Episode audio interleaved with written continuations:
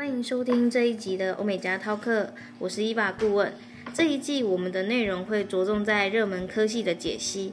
那过去几周我们在空中与同学们聊过像工程硕士、教育硕士和加拿大彩妆课程的未来发展。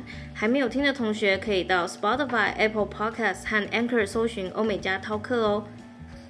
那今天我们要花点时间和同学聊聊的是如何准备艺术相关科系。在这十分钟的时间，我们会帮大家整理，嗯，为什么要出国念艺术科系？艺术科系的选校技巧，非本科系可以念吗？还有作品集的准备时程，各国艺术相关的科系比较发展等等。那，嗯，这些问题都是非常经典的问题，所以同学们快点拿纸笔开始记录喽。那话不多说，我们就来欢迎 Ted 顾问和我们分享吧。OK，谢谢伊娃。Hello，大家好，我是 Ted。那么首先先谈谈为什么今天诸多的科系之中，我们想要专门针对艺术相关的科系来做一个做一个讲解。就是首先，我们自己内部其实有感于说，呃，这差不多三四年、四五年的时间开始，申请艺术系的学生的数量一年比一年多。那做一个简单的分析，我们想说可能与吼就是少子化有关系。那由于少子化的缘故，那呃也鼓励孩子们说可以多朝自己的兴趣去发展。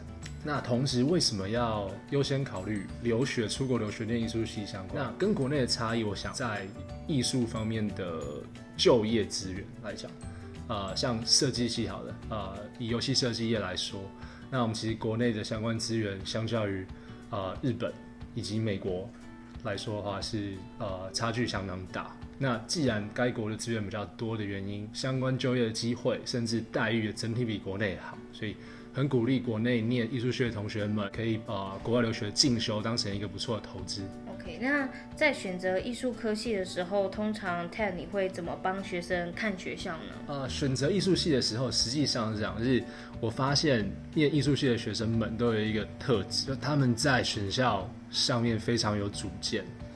那例如说，学生们在呃浏览学校网站，在看各科系的比较的时候，他们非常着重在说，像校友们、学长姐和教授的创作风格。那另外则是关于说，针对不一样的学生，像以想申请大学生的同学们来说，好的，那在选校的时候，基本上会遇到一个问题，就是说，艺术的科系会分两种形态。那第一个是综合性大学之中的艺术系，那也有专门是呃只提供艺术系的艺术学院。那至于哪一个比较适合大学生，我会建议说，呃，因为可能有些学生在大学阶段的时候年纪还不是，呃，还不是那么年长，就是呃还在探索自己兴趣的阶段。那这样的学员可能会优先考虑综合型大学，原因是他探索其他科系、其他领域学习的机会会比较多。以一个想要念时装设计的学生为例，好了，那为了他未来之后的呃职业发展，他可能希望说。跳脱成为只是纯设计师，那他复修一个商科，甚至是双主修一个管理学院的学位的话，那或许对他未来的职场竞争力又增强了许多。OK，那呃，艺术硕士通常他我看它上面要么 MA，要么 MFA，那这两者的主要差别是什么呢？这好问题，就是像许多学员看到呃，大学领域也是一样，像 BA、BFA，甚至 BA 或 BSc 这。这其实就是一个科系名词的差异。那这个差异的呃，就除了它的 title，像 MA 的话叫做 Master of Art，那 MFA 就是 Master of Fine Art。那一个主要大的区别是在于说课程内容方面，那 MA 的内容会比较偏多一点理论，多一点学术。那 MFA 则是在实作应用面，也因此，通常整体来讲，MFA 的课程长度。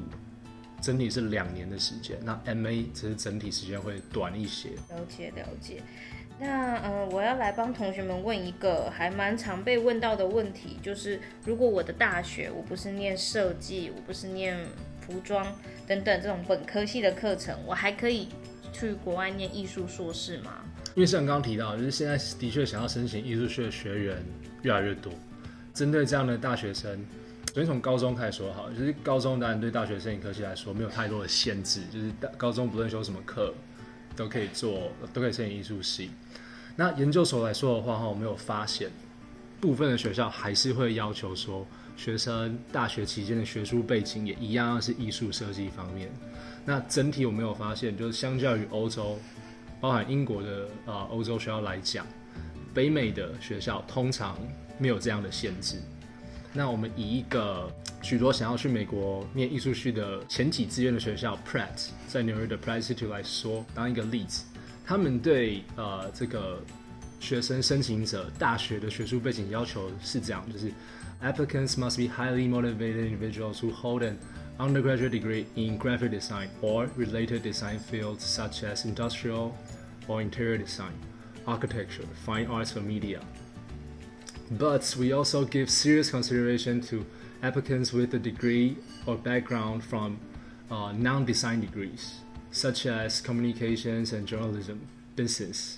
所以由此可见，他说艺术系背景的学生他们非常欢迎，但同时，假如说学员来自完全不相关的背景，甚至是商科，好了， 只要能够一样表表达自己强烈的企图心进入这个领域的话，他们都非常的欢迎。那同时要注意，就是有部分的学校，包含 Pratt，他说，呃，如果学员真的在艺术的学术背景上有一些不足的话，他们会要求学员要多修一个学一些的学分。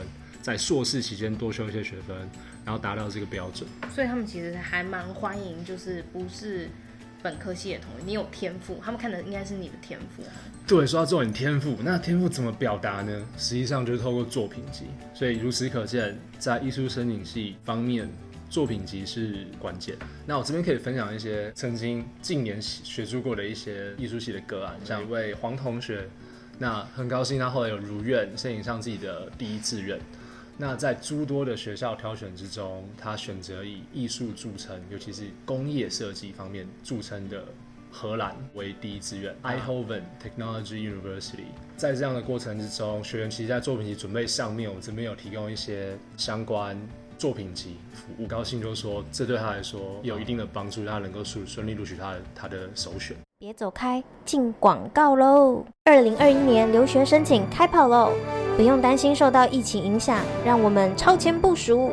Google 评价四点八颗星的专业游留学代办欧美家，提供一对一咨询服务，让专业顾问团队陪伴同学们走出一条不同凡响和扎实的留学路吧。那以二零二一年留学申请来说，同学们最早应该要呃。现在就开始做准备作品集嘛？那作品集里面到底要放的是成品，还是你在设计那个东西的草稿呢？对，其实准备时间方面的确是能够越早越好啦。其实是学生如果在大学期间的时候也在主修艺术的话呢，在作品集的之中，可能就是挑选大学曾经做过的一些作业跟一些 project，然后来。啊、呃，做一个呃整理之后做提供。呃，作品集之中，我我应该选最终的成品好还是草稿好？那其实因为各各研究所来说，他们对作品集的要求都没有太多的格式限制，所以学生有很多的自由，可以选择说哪一些作品可以最凸显自己的风格。那成品跟草稿都十分重要，我们都建议说学员两者都要做准备。原因是以室内设计为为例好了。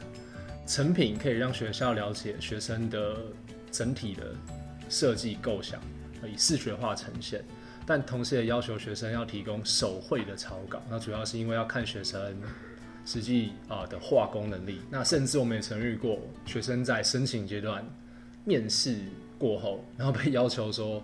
呃，这个面试者要求学生在短时间之内再提供额外的一百张的草稿。好，那以艺术科系来说，大多数的同学会比较想要去美国还是欧洲就读呢？